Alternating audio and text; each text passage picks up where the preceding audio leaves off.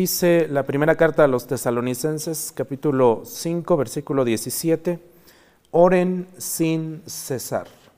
Vamos a orar. Padre, te alabamos una vez más, te damos gracias, te bendecimos, Señor, porque ahora en estos momentos, Padre, tú nos bendices con tu palabra, una palabra bendita, santa, que nos has dado para poder entender tu voluntad, para poder entender, Señor, tu actuar lo que tú permites y no permites en nuestra vida, Señor, y los tiempos tuyos que son perfectos. Te adoramos y te bendecimos, te damos gracias en todo momento, Señor, porque sabemos también que tu Santo Espíritu nos ayuda a seguir adelante, nos ayuda, Señor, a entender también esta verdad que si bien es cierto es muy clara, a nosotros muchas veces nos cuesta trabajo comprender por causa de nuestro pecado. Te rogamos, Señor, que nos guíes, que nos ayudes y que abras nuestra mente y nuestro entendimiento, Señor, para poder recibir el mensaje de tu palabra el día de hoy. En el nombre de Cristo Jesús oramos. Amén.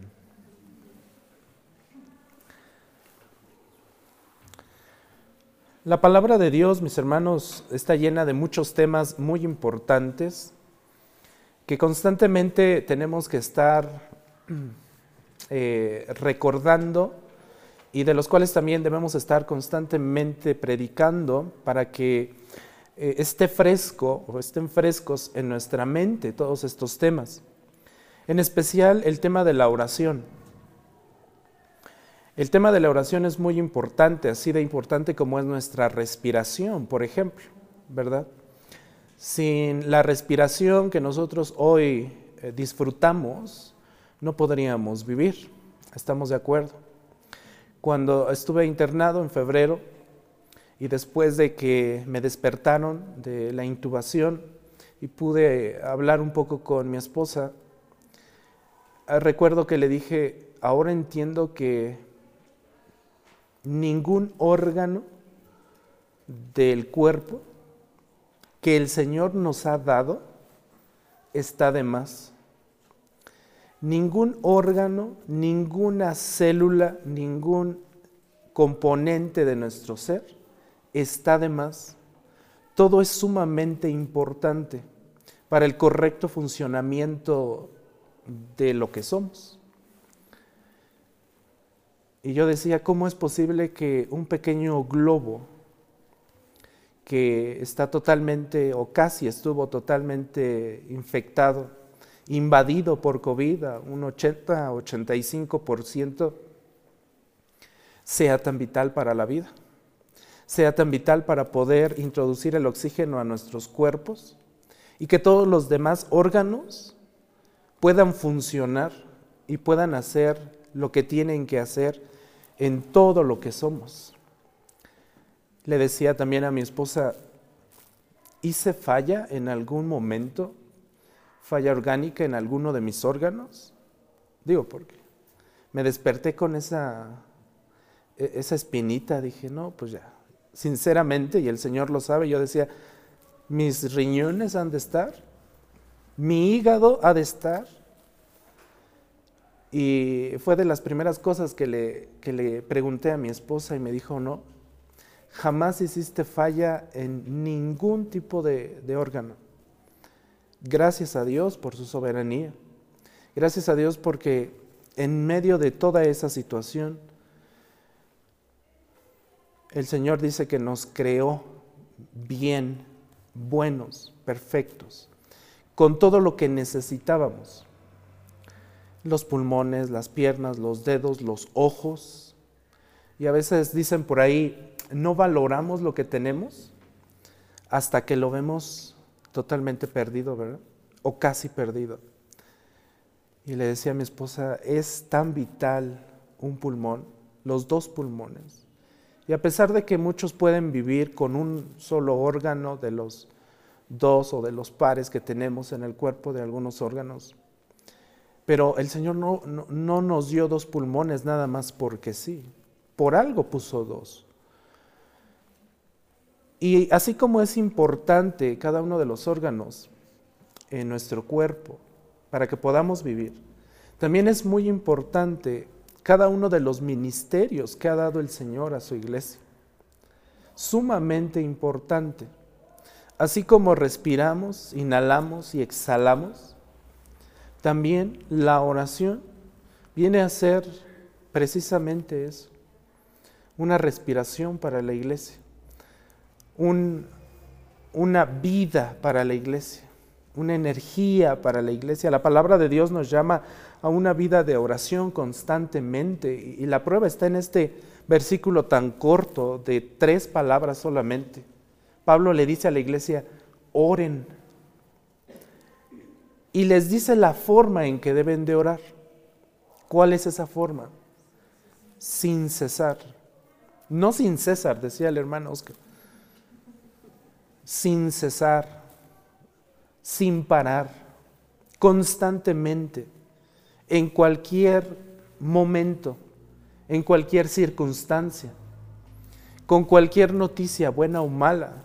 Sufrimos con los que sufren y también nos alegramos con los que se alegran. Y damos gracias al Señor porque Él está en control de todo y Él tiene sus tiempos perfectos.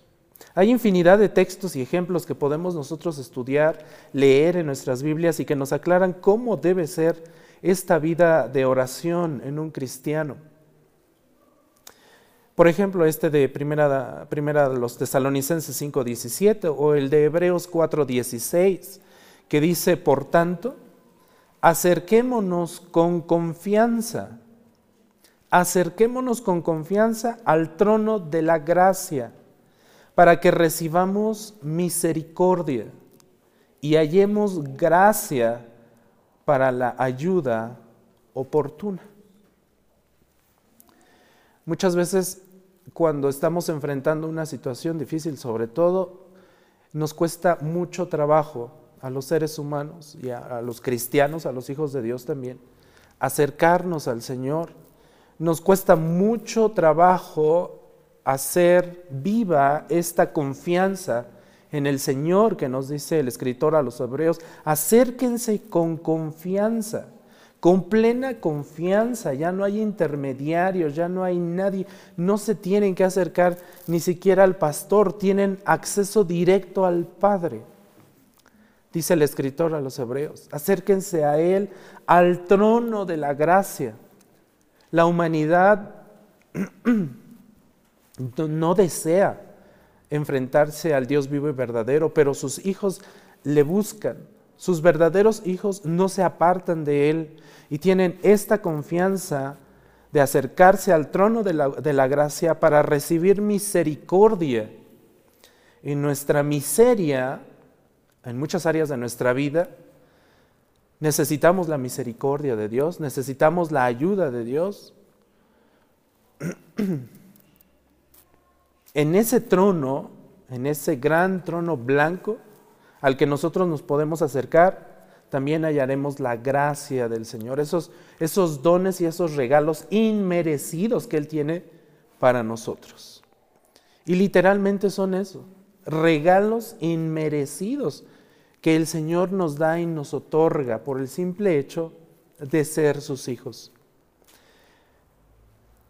Por eso el escritor nos dice, acérquense con confianza, crean que Él está ahí, que les va a responder.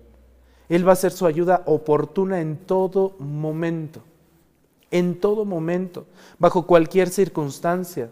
A pesar de todo y a pesar de todos, Él siempre va a estar ahí.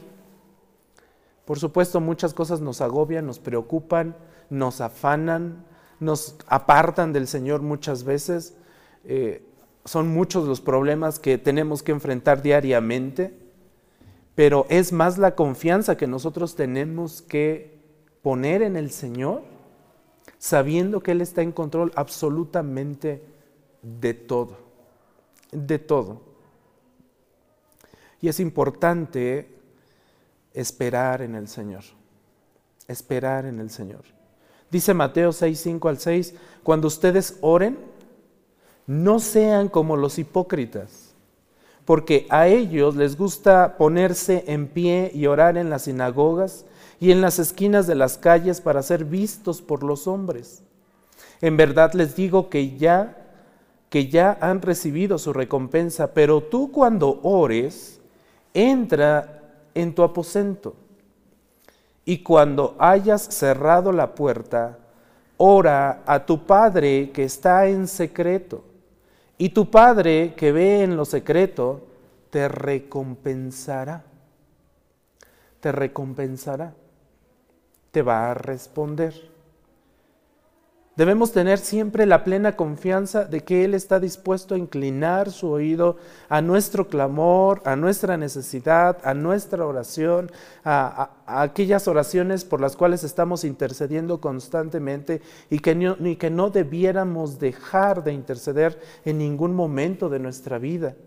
La iglesia tiene necesidades, los hermanos tienen necesidades, los jóvenes tienen necesidades, los niños tienen necesidades, los que nos rodean tienen necesidades y tenemos un sinfín de motivos por los cuales nosotros debemos estar constantemente orando delante del Señor y con la plena confianza y certeza de que Él nos escucha y que si necesitamos su ayuda, Él nos la va a dar. Por eso dice, vamos a recibir de Él misericordia y no solamente eso, gracia de parte de Él, según su voluntad, según su propósito.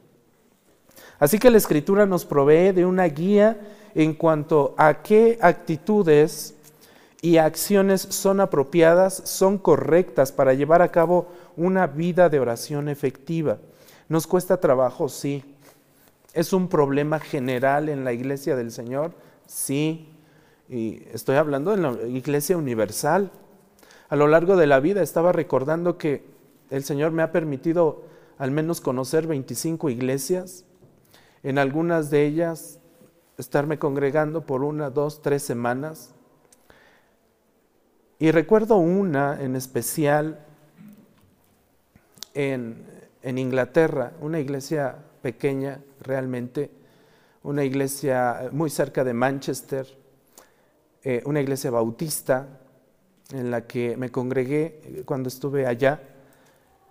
Y era una iglesia pequeña, pero en los días de oración, que igual son los miércoles, aún era más pequeña, pero extremadamente pequeña.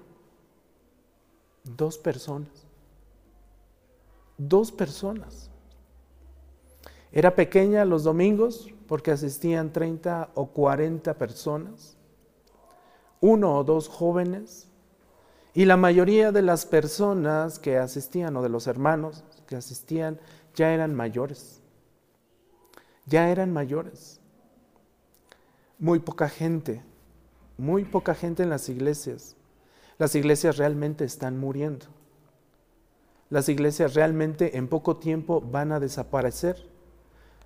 Tan solo en el 2020, cuando inició la pandemia, en ese año, un dato que acaba de dar un, pastor que recientemente predicó en la IBI, 20 mil iglesias se cerraron.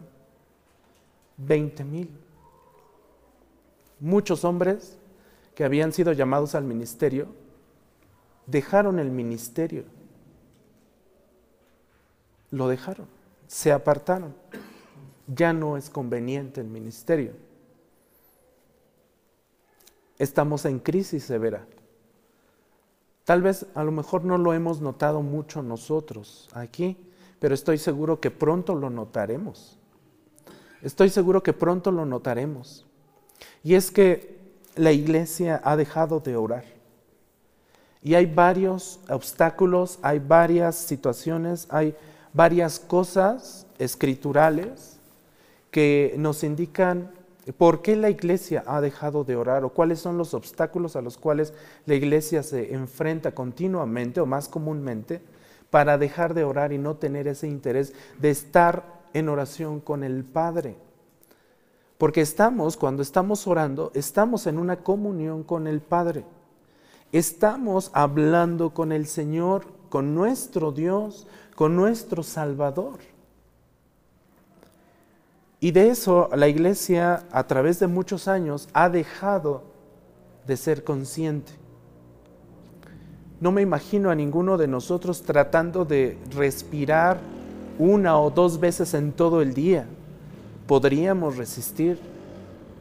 Definitivamente no.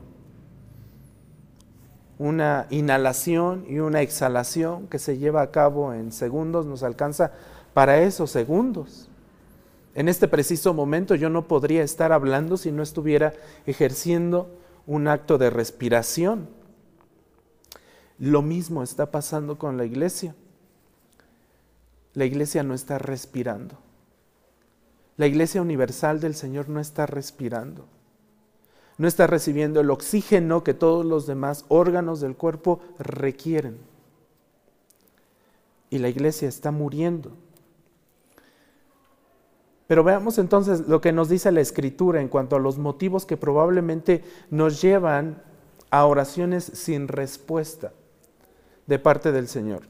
En este primer momento y en esta primera parte vamos a ver cinco obstáculos para la oración, cinco cosas que nos impiden tener una oración o llevar una vida de oración efectiva. En un en una siguiente parte vamos a ver cinco cualidades que también nos van a llevar a una vida de oración efectiva. ¿sí? Cinco cosas entonces. Número uno, el pecado. Número dos, la desobediencia. Número tres, el egoísmo.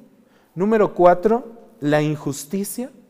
Y número cinco, la falta de fe.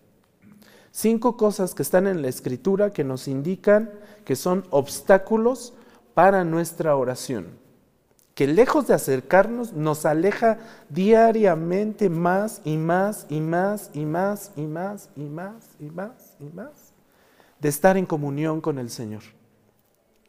Siendo que deberíamos estar constantemente, como dice Pablo, orando sin cesar, respirando sin cesar. Si en algún momento a nosotros nos dijeran, a ver, deja de respirar, yo creo que por eso yo no he aprendido a nadar. A mí me da cosa dejar de respirar este, en la alberca. O sea, si me aviento ahí un clavadito, no olímpico, este, pero cuando me dicen es que sumérgete y deja de respirar, híjole, no, no aguanto. Y luego ya ven que soy bien atlético yo y que salgo todas las mañanas a correr 30 horas. Eh. No, no aguanto. Pero la oración fortalece a la iglesia. La oración fortalece a la iglesia. Vamos a ver el primer obstáculo para una oración, para una vida de oración. Y también para que nuestra oración se vea obstruida y también no se vea contestada por parte del Señor. ¿Cuál dijimos que era el primero? El pecado. Vemos este obstáculo, eh, bueno, en muchos capítulos de la Biblia. En muchos capítulos de la Biblia, pero el día de hoy quisiera que fuéramos a Isaías. El profeta Isaías nos da un claro ejemplo de esto. El libro de Isaías, Isaías quien profetizó durante el periodo del reino dividido, por ahí del año 725 al 700 antes de Cristo. En ese tiempo estuvo profetizando Isaías y dirigiendo el mayor enfoque de su mensaje al reino del sur. El reino del sur en aquel momento era el reino de Judá. Isaías entró su ministerio en este reino del sur. Isaías, dentro de todo lo que predicó, dentro de todo lo que dijo, habló del ritualismo vacío que existía en sus días. El pueblo de Israel vivía en un ritualismo continuo en ese momento. Si van a Isaías, ahí en sus Biblias, en el capítulo 1, vamos a notar en este capítulo 1, específicamente en los versos 10 al 15, el ritualismo vacío de esos días en la vida del pueblo de Israel. Isaías primer capítulo, versículo 10 al 15, dice, oigan la palabra del Señor, gobernantes de Sodoma, escuchen la instrucción de nuestro Dios, pueblo de Gomorra, que es para mí la abundancia de sus sacrificios. Dice el Señor, cansado estoy de holocaustos, de carneros y de cebo de ganado cebado. La sangre de novillos, corderos y machos cabríos no me complace cuando vienen a presentarse delante de mí, ¿quién demanda esto de ustedes, de que pisoteen mis atrios? No traigan más sus vanas ofrendas. El incienso me es abominación. Luna nueva y día de reposo, el convocar asambleas, no tolero iniquidad y asamblea solemne. Sus lunas nuevas y sus fiestas señaladas las aborrece mi alma. Se han vuelto una carga para mí, estoy cansado de soportarlas. Cuando extiendan sus manos, esconderé mis ojos de ustedes. Sí, aunque multipliquen las oraciones, no escucharé. Sus manos están llenas de sangre. Este era el perdón. Este era el ritualismo en el que vivía el pueblo de Israel y el Señor les tiene que decir, y el pueblo de Israel, yo ya estoy harto de esos rituales que ofrecen. Yo no quiero más sus rituales. Yo ya no quiero más sus sacrificios que son vanos. Ya no quiero más ofrendas. Ya no quiero que festejen esos días de luna. Estoy harto. Verso 15, cuando extiendan sus manos, cuando me busquen, si siguen en ese ritualismo, voy a esconder mis ojos de ustedes. Y aunque multipliquen las oraciones, aunque hagan muchísimas oraciones, no los voy a escuchar. Y al último da la razón, porque sus manos están llenas de sangre. Esas manos llenas de sangre no es otra cosa que pecado. En una entrega anterior, y creo que fue la última, me parece que estuvimos hablando del pecado, que le cité muchas definiciones del pecado, que por cierto el hermanito Oscar me dijo, a ver, ¿cuándo lo vuelven a invitar a predicar? Eh? Y me la cumplió, mis hermanos. Hasta hoy me volvió a invitar a predicar. No, lo amo mucho mi hermanito Oscar, de verdad que sí. Eh, pero veíamos que la Biblia está plagada del pecado. Y todo ese pecado genera que nuestras manos tengan sangre, que no tengamos las manos limpias. Había mucha idolatría en el pueblo de Israel idolatría de muchos tipos. Si van más adelante en Isaías capítulo 40, en el versículo 18 se nos da un ejemplo de esta idolatría. Noten lo que había hecho el pueblo de Israel, Isaías 40, versículo 18. ¿A quién pues asemejarán a Dios? ¿O con qué semejanza lo compararán? El artífice funde el ídolo, el orfebre lo recubre de oro y el platero lo hace cadenas de plata. El que es muy pobre para tal ofrenda, escoge un árbol que no se pudra.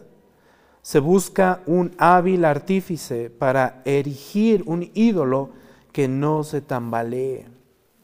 Esto es muestra de cómo el pueblo de Israel estaba tan preocupado por tener ídolos de buena calidad porque hasta buscaban la, madera, la mejor madera que no se pudriera, para hacer sus ídolos, para hacer sus estatuas, pero se estaban olvidando del Señor.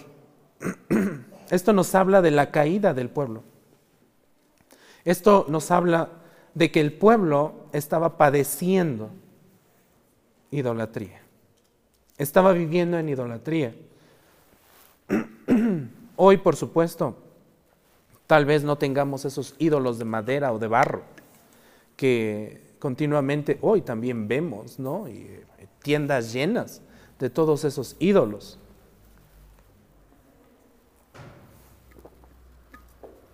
Pero probablemente tengamos en nuestra vida otro tipo de ídolos.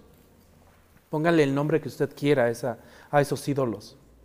Pero los podríamos tener en nuestra vida de muchas formas, de muchas maneras, con muchas intenciones, con muchas palabras. Y finalmente son ídolos que nos alejan del Señor, que nos desvían del Señor, que nos hacen desconfiar del Señor. Y noten ahí enseguida, dele vuelta a la hoja en Isaías 59.2. Isaías 59.2. Noten lo que dice. Pero las iniquidades de ustedes han hecho separación entre ustedes y su Dios. ¿Notaron eso? Esa primera parte. Las iniquidades de ustedes, pueblo de Israel, han hecho separación entre quién y quién. Entre ustedes y Dios. ¿Qué son esas iniquidades? Pecado. Son las manos manchadas de sangre. Y los pecados, noten esto, y los pecados le han hecho esconder su rostro para no escucharlos. Nuestros pecados pueden hacer que el Señor esconda su rostro para no escucharlos. Nuestras manos manchadas, nuestras iniquidades. Eso hace separación entre el pueblo de Dios y Dios. Por eso debemos ser conscientes de esto. Y es que sí, cuando estamos en pecado, muchas veces lo que menos queremos, y de hecho es lo que más queremos, es alejarnos de Dios, para no ser confrontados por Él y su palabra. Queremos alejarnos, nos desanimamos, a veces le llamamos depresión, a veces le llamamos desánimo, a veces le llamamos de muchas otras formas, pero el nombre original es pecado, es iniquidad, son manos manchadas de sangre. El pueblo estaba bajo juicio, no había bendición a causa de sus iniquidades. El pueblo de Israel en el tiempo de Isaías, en el año 725, 700 antes de Cristo, no recibían bendición, no eran oídos, había una barrera ahí que no permitía que sus oraciones subieran como o con olor fragante hasta el Padre y fueran escuchados. Esa barrera era el pecado. El pueblo tenía un obstáculo en su oración. El obstáculo era el pecado. Hoy puede estar sucediendo lo mismo con la Iglesia Universal. Y aún cuando la Iglesia pueda orar y orar y orar y orar como lo leímos hace un momento, el Señor podría bien no estarnos escuchando por esta barrera que pudiera estar existiendo. MacArthur dice, esta es una verdad universal que se aplica a todos los hombres en todos los tiempos. El pecado separa a las personas de Dios. ¿Ustedes recuerdan Romanos 3:23? ¿Qué dice Romanos 3:23?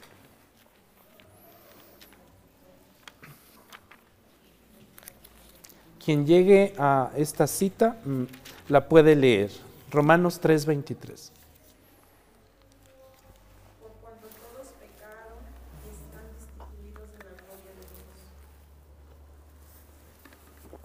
¿Cuántos pecaron?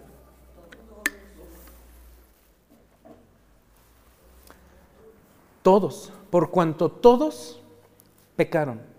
¿Y qué sucedió con ese pecado? Los alejó de Dios, están destituidos de la gloria de Dios. La nueva Biblia de las Américas dice, y no alcanzan la gloria de Dios. Es que existe la barrera. Entonces, este es el primer, el primer obstáculo a una oración, a una vida de oración, nuestro pecado. Debemos reconocerlo. Debemos arrepentirnos de ese pecado Debemos ser conscientes de ese pecado en todo momento. Arrepentirnos. No basta solamente ser conscientes y decir, sí, soy pecador, ya lo sé, ya me lo han repetido. Yo sé que estoy mal delante del Señor, pero no basta con eso. Es necesario que nos arrepintamos y que vayamos delante del Señor a confesar nuestro pecado, humillarnos delante de Él y decirle, Señor, por favor, perdóname porque te estoy fallando en esto, en esto, en esto, en esto en esto. Y es necesario que seamos específicos en lo que confesamos delante del Señor, en las cosas específicas con las cuales le estamos fallando al Señor. De otra forma, la barrera, el obstáculo, siempre va a estar ahí y el Señor no nos va a escuchar. Por más que nosotros oremos y oremos y oremos y oremos y oremos y oremos y oremos, por un motivo el que sea, no nos va a escuchar. Pero si vamos a Él y confesamos nuestro pecado y nos arrepentimos de, nuestro pecado, también hay una promesa y una promesa de las más bellas que podemos encontrar en la palabra de Dios. Primera carta de Juan, capítulo 1, versículo 9. Y si tiene un marcador, un color, un lapicero, lo que tenga a la mano, subráyelo, márquelo o anótelo y al ratito ya lo subraya así bien bonito, le pone un corazón, lo remarca, lo que quiera ponerle, pero póngale algo. Primera carta de Juan, capítulo 1, versículo 9. A mí siempre me gustó este versículo, desde muy pequeño, siempre me gustó.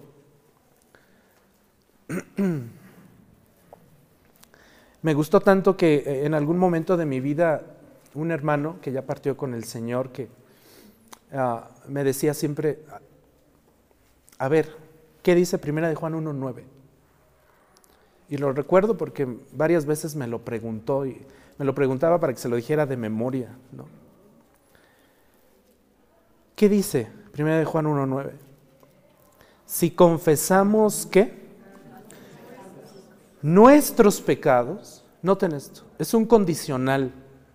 Para que suceda algo, debe primero pasar algo más. ¿Qué debe pasar primero? Si confesamos nuestros pecados, eso es lo primero que debe suceder.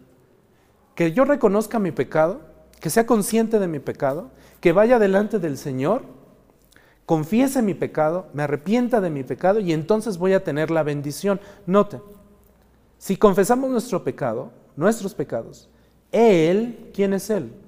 Dios, el Señor. Él es fiel y además, ¿qué es? Justo. ¿Para qué? Para perdonarnos nuestros pecados, los pecados. Pero además, ¿qué más va a hacer el Señor por nosotros? Limpiarnos de toda maldad. Una cosa tengo que hacer yo, hombre, yo pecador. ¿Y cuál es esa? Confesar. Para que yo reciba tres bendiciones de parte del Señor. ¿Cuáles son las tres bendiciones? que Él manifieste su fidelidad en mí, porque Él es fiel. Que Él manifieste su justicia en mí, porque Él es justo. ¿Y qué va a suceder? Me va a perdonar. Y además agregamos una cuarta. Él está mostrando su fidelidad, está mostrando su justicia, me va a perdonar todos mis pecados cuando voy y se los confieso, pero además, ¿qué más va a hacer? Me va a limpiar. Él es el que nos limpia. ¿Podríamos nosotros limpiarnos? Es como decirle a un trapo sucio que se lave a sí mismo. ¿Podría? Nosotros tenemos que lavar el trapo, ¿verdad? Constantemente.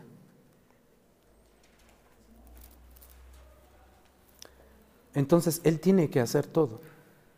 ¿Qué mejor? ¿Qué mejor que Él esté obrando? Que Él esté obrando constantemente. Pero tenemos que ir y confesar nuestro pecado. Segundo obstáculo, la desobediencia, mis hermanos. Vemos un ejemplo de, esto, de, este, de este obstáculo en la época de Zacarías. Zacarías ministró más o menos allá del año 525 al año 500 antes de Cristo. Y Zacarías se unió a Ageo, al profeta Ageo. Estuvieron por ahí eh, eh, coincidiendo para despertar al pueblo, para alertar al pueblo, para ministrar al pueblo, para llamar al pueblo a obedecer al Señor, para llamarlo de su indiferencia. Eh, tanto Zacarías como Ageo retaron constantemente al pueblo de Israel a volver a comenzar la reconstrucción del templo en ese tiempo. Llamó al templo, ah, perdón, llamó al pueblo al, al arrepentimiento Zacarías constantemente y le reafirmó bendiciones futuras basadas en el Mesías. Ya se, ya se estaba predicando al Mesías, ya se estaba predicando al Cristo. En este contexto, Zacarías dio cuatro mensajes al pueblo, cuatro mensajes específicos Y en el segundo de ellos, ustedes me, acompañan ahí en sus Biblias, al libro de eh, Zacarías.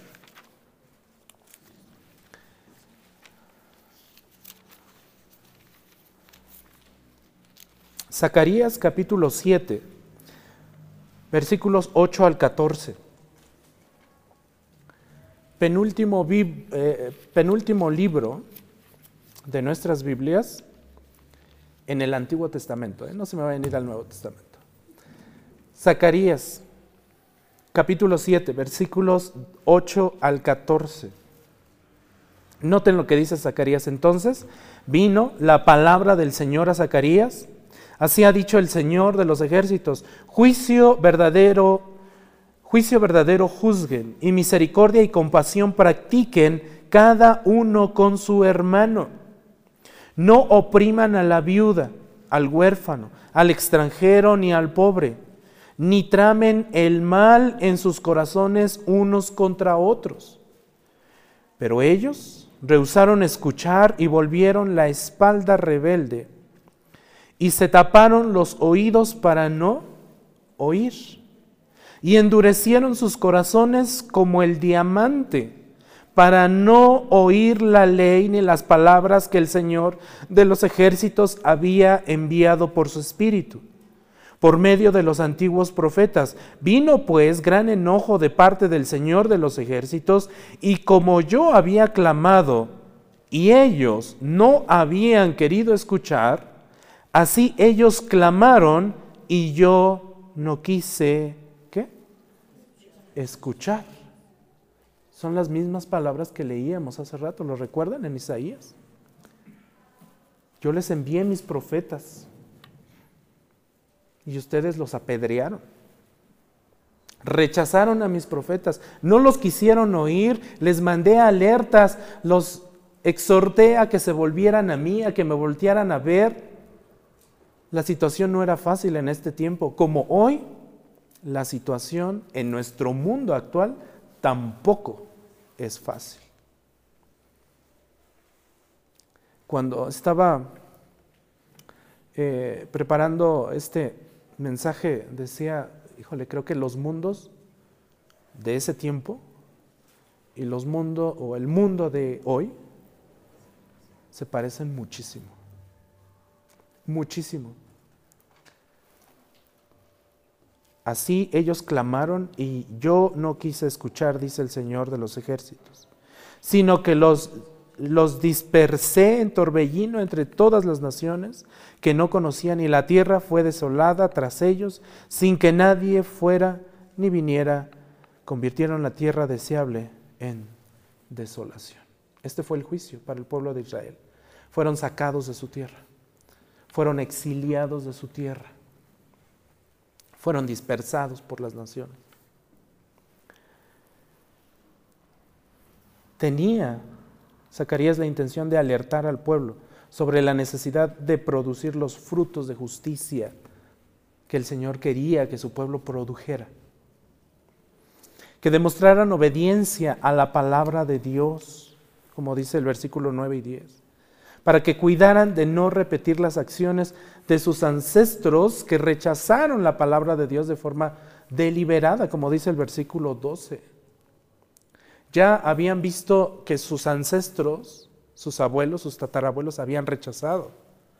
A Dios es más, ustedes recuerdan seguramente que saliendo de Egipto ya se querían regresar, ¿a poco no? ¿para qué nos sacaste, Moisés? ¿Por qué no nos dejaste allá? Mira, allá sí teníamos carne, allá sí teníamos agua que beber. Pues sí, pero allá eras esclavo. Y Zacarías 7:13, y como yo había clamado y ellos no habían querido escuchar, así ellos clamaron y yo no quise escuchar. La desobediencia es otro obstáculo entonces. El Señor constantemente nos está llamando a regresar a Él, a regresar, a regresar, a voltearlo a ver a través de muchas cosas. Y muchas cosas que Él permite en nuestra vida son precisamente para que volteemos a Él, para que volteemos a ver su rostro para que nos acordemos que Él existe, que Él está ahí. Nuestra mente, nuestro corazón, nuestra naturaleza humana siempre, no sé si se han dado cuenta, yo creo que sí, que siempre tendemos a ser o a, sentirnos autosuficientes, que no necesitamos de nadie. Esa es una tendencia común en la humanidad por causa de nuestro pecado. No necesito de nadie, y mucho menos de Dios. Ese es el orgullo humano. Esa es la desobediencia cuando el Señor está llamando y nosotros no queremos responder. Y nos impide, y es precisamente lo que nos impide estar en una vida de oración constante. Proverbios 8:17 dice, amo a los que me aman, está hablando el Señor. Amo a los que me aman y a los que me buscan con diligencia, me hallarán. Y los que me buscan con diligencia, me hallarán. Los que lo buscan con qué? Con diligencia. ¿Tienen afán? Sí. ¿Tienen afán de buscar a su Señor? ¿Les preocupa algo? Sí. ¿Les preocupa estar con su Señor? ¿Tienen necesidad de algo? Sí, de muchas cosas, pero sobre todo de estar con su Señor. A esos, dice el Señor, Proverbios 8:17, a esos amo, a los que me aman, a los que me buscan, a los que me quieren seguir con un, un genuino corazón. Entonces el pecado, la desobediencia, ¿cuál dijimos que era el tercero? El egoísmo, otro obstáculo. Encontramos este tercer obstáculo a la oración en el Nuevo Testamento en Santiago 4.3. Santiago 4.3, epístola a, de Santiago, versículo 3. Piden y no reciben. Porque piden, ¿cómo? Piden mal. La nueva Biblia de, de las Américas dice, piden con malos propósitos. Por eso no reciben. Porque piden con malos propósitos para, para gastarlo en qué? En sus propios deleites. A eso también tiende la humanidad. A eso también tiende la iglesia. La iglesia universal. Ponga atención en las oraciones muchas veces que eh, ofrecemos delante del Señor cuando oramos, nosotros solos, ahí en nuestro aposento, cerrada la puerta. Oigámonos a nosotros mismos cuando, a nosotros mismos cuando estemos orando. Tratemos de identificar si lo que le estoy diciendo al Señor o lo que le estoy pidiendo al Señor va de acuerdo va de acuerdo a su voluntad o va de acuerdo a mi voluntad a mis propios deleites, a mis propias intenciones. ¿No? Es muy común, sobre todo en los jóvenes, ¿no? Que oran por, por con quién se van a casar. Pero entienden mal y piden mal. Porque no se trata de decir, Señor, por favor, mira, yo te, yo te oro por Juanito. ¿No hay ningún Juanito aquí? Creo que no, ¿verdad? ¿Quién se llama Juan de aquí? ¿No? ¿Nadie? Creo que no, ¿verdad? Se me chispoteó. Mira, Señor, es que está bien guapo, Señor. Tiene un cuerpazo, Señor. Está altote, Señor. Se ve que es del norte. Señor, concédemelo. Yo me quiero casar con él, Señor. Por favor. Mira, voy a ir a la iglesia todos los días, Señor para verlo, para verlo siempre, Señor. No vas a adorar al Señor entonces. A veces pedimos para nuestros propios deleites, deseos. El orar por con quién nos vamos a casar es decirle al Señor, Señor, en tus manos estoy y haz tu voluntad. Y en el momento preciso, dame a quien tú me quieras dar para gloria tuya. En el momento preciso. Y va a ser de mucha bendición. Cuando nosotros humanamente escogemos, nos equivocamos, mis hermanos. Muchas veces nos equivocamos como raza humana. ¿A poco no? Hasta con los chetos nos equivocamos. Luego dice, ay, mejor no hubiera agarrado, hubiera agarrado Doritos. Ay, me van a cobrar la, las marcas, mi pastor. Pero nos equivocamos muchas veces y después decimos, ay, ¿por qué? Le hubiera hecho caso al pastor. No, tampoco le hagas caso al pastor. Mucho menos al pastor Sam. No. Espera en el Señor. Confía en el Señor. Ah, en algún momento, este, mi esposita y yo sí sentíamos la presión así como que, híjole, ¿y de plano no vamos a tener hijos? Porque ya nos decían constantemente. ¿Verdad, mi pastor? Dice el pastor Canito, sí. Y sí llegamos a pensar así como que, híjole, se me hace que... Una vez hasta le dije a mi esposa, creo que yo no funciono. Y miren la sorpresa.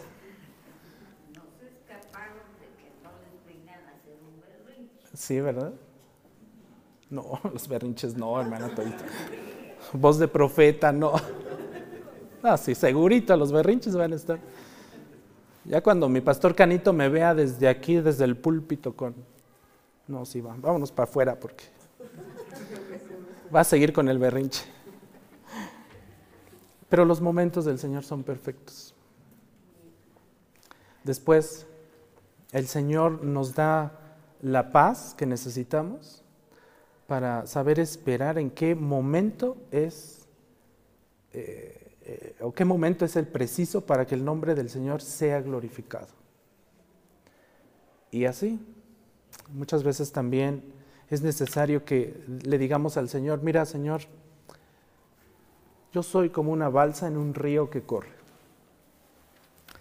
Déjame correr, tú eres el río, déjame correr de acuerdo a tu voluntad y llévame a donde tú me quieras llevar en el tiempo que tú me quieras llevar. Soy una balsa. Tú eres aquel que me va a conducir por ese río. Sí, con piedras seguramente. Sí, con muchos tropiezos seguramente. Pero finalmente voy a llegar a donde tú me quieras llevar. En ese momento entonces nosotros dejamos de ser egoístas y dejamos de pensar en nosotros mismos para pensar en el Señor, para sujetarnos al Señor, para entender su voluntad. En este momento, cuando, cuando eh, el escritor, perdón, cuando Santiago nos dice esto en, el capítulo 4.3, no estaban dependiendo de Dios para hacer su obra, sino estaban pensando en ellos mismos. Y los creyentes deben pedir con una fe sincera, con una fe que cree. Aun cuando no ha sucedido nada, debemos pensar que ya sucedió. Una fe que cree. Algunos ejemplos de oración. Moisés clamó a Dios y el mar se dividió. ¿Lo recuerdan? Josué oró y Acán fue descubierto. Ana oró y nació Samuelito. Asa oró y ganó la victoria.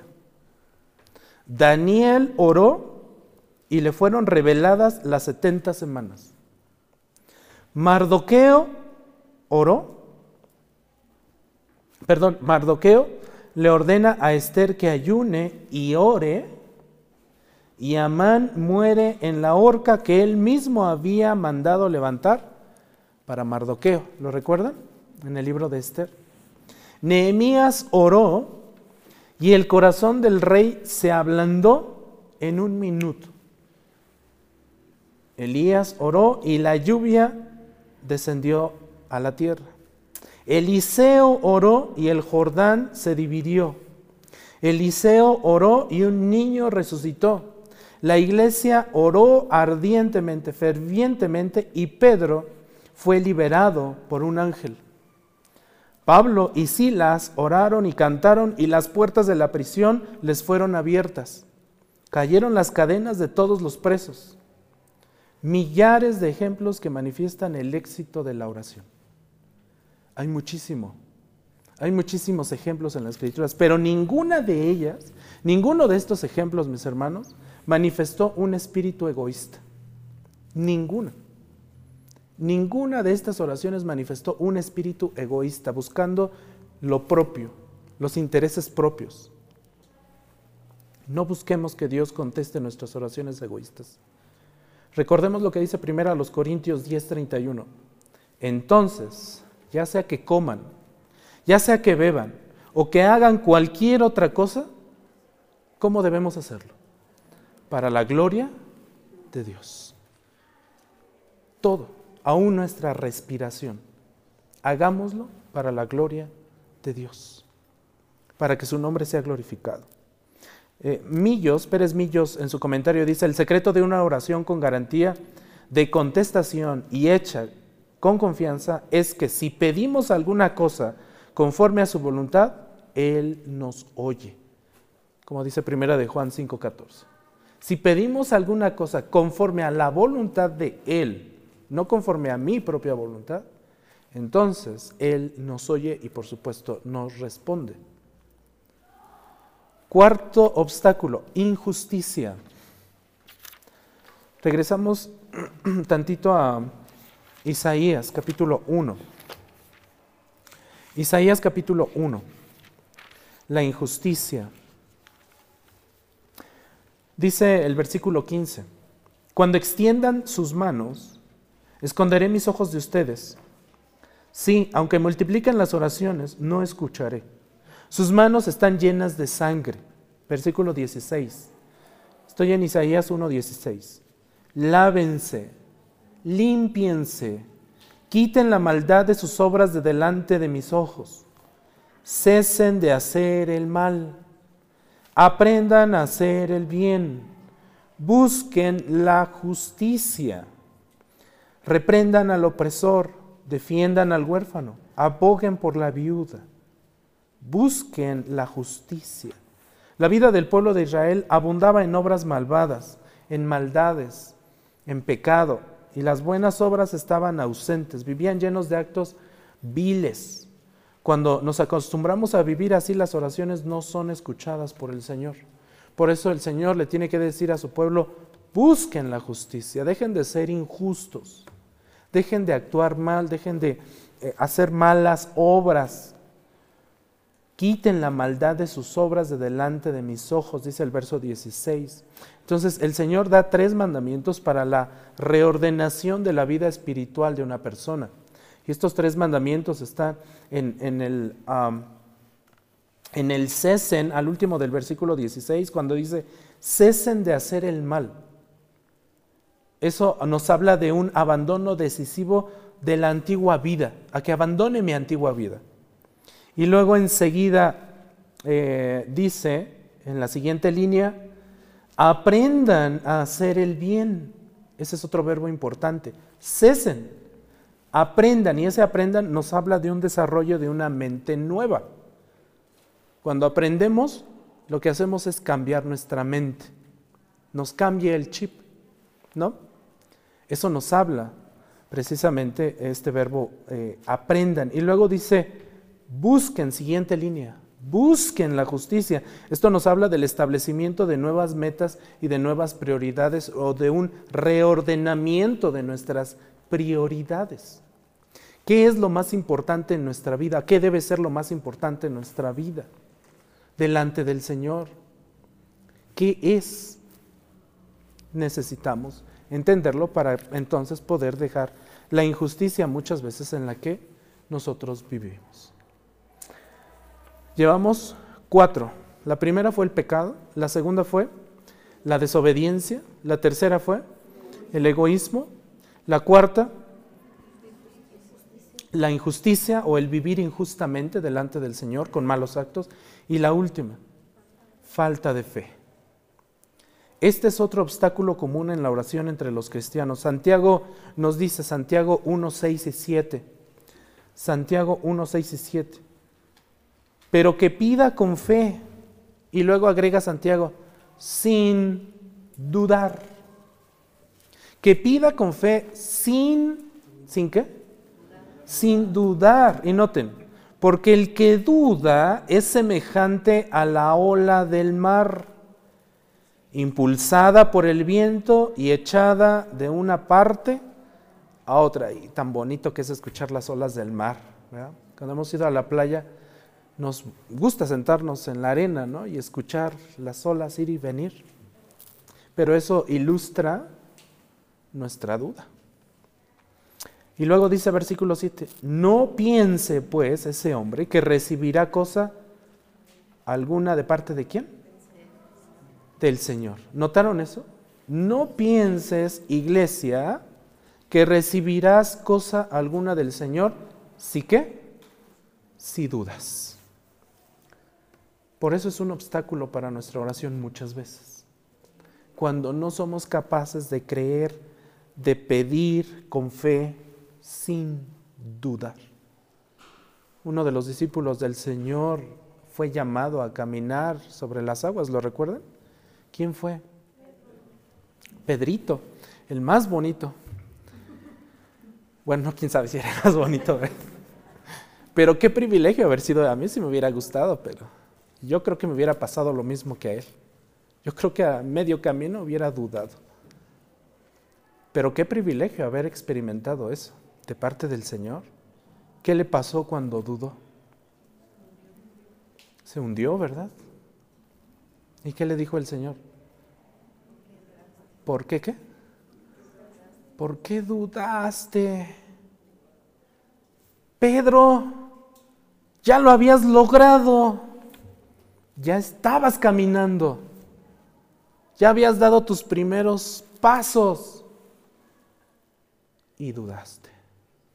que dudó porque no, llevó la palabra de él,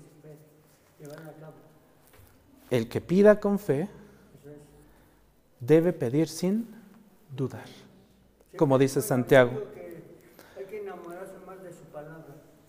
Hay que obedecer su palabra. Hay que entender su palabra.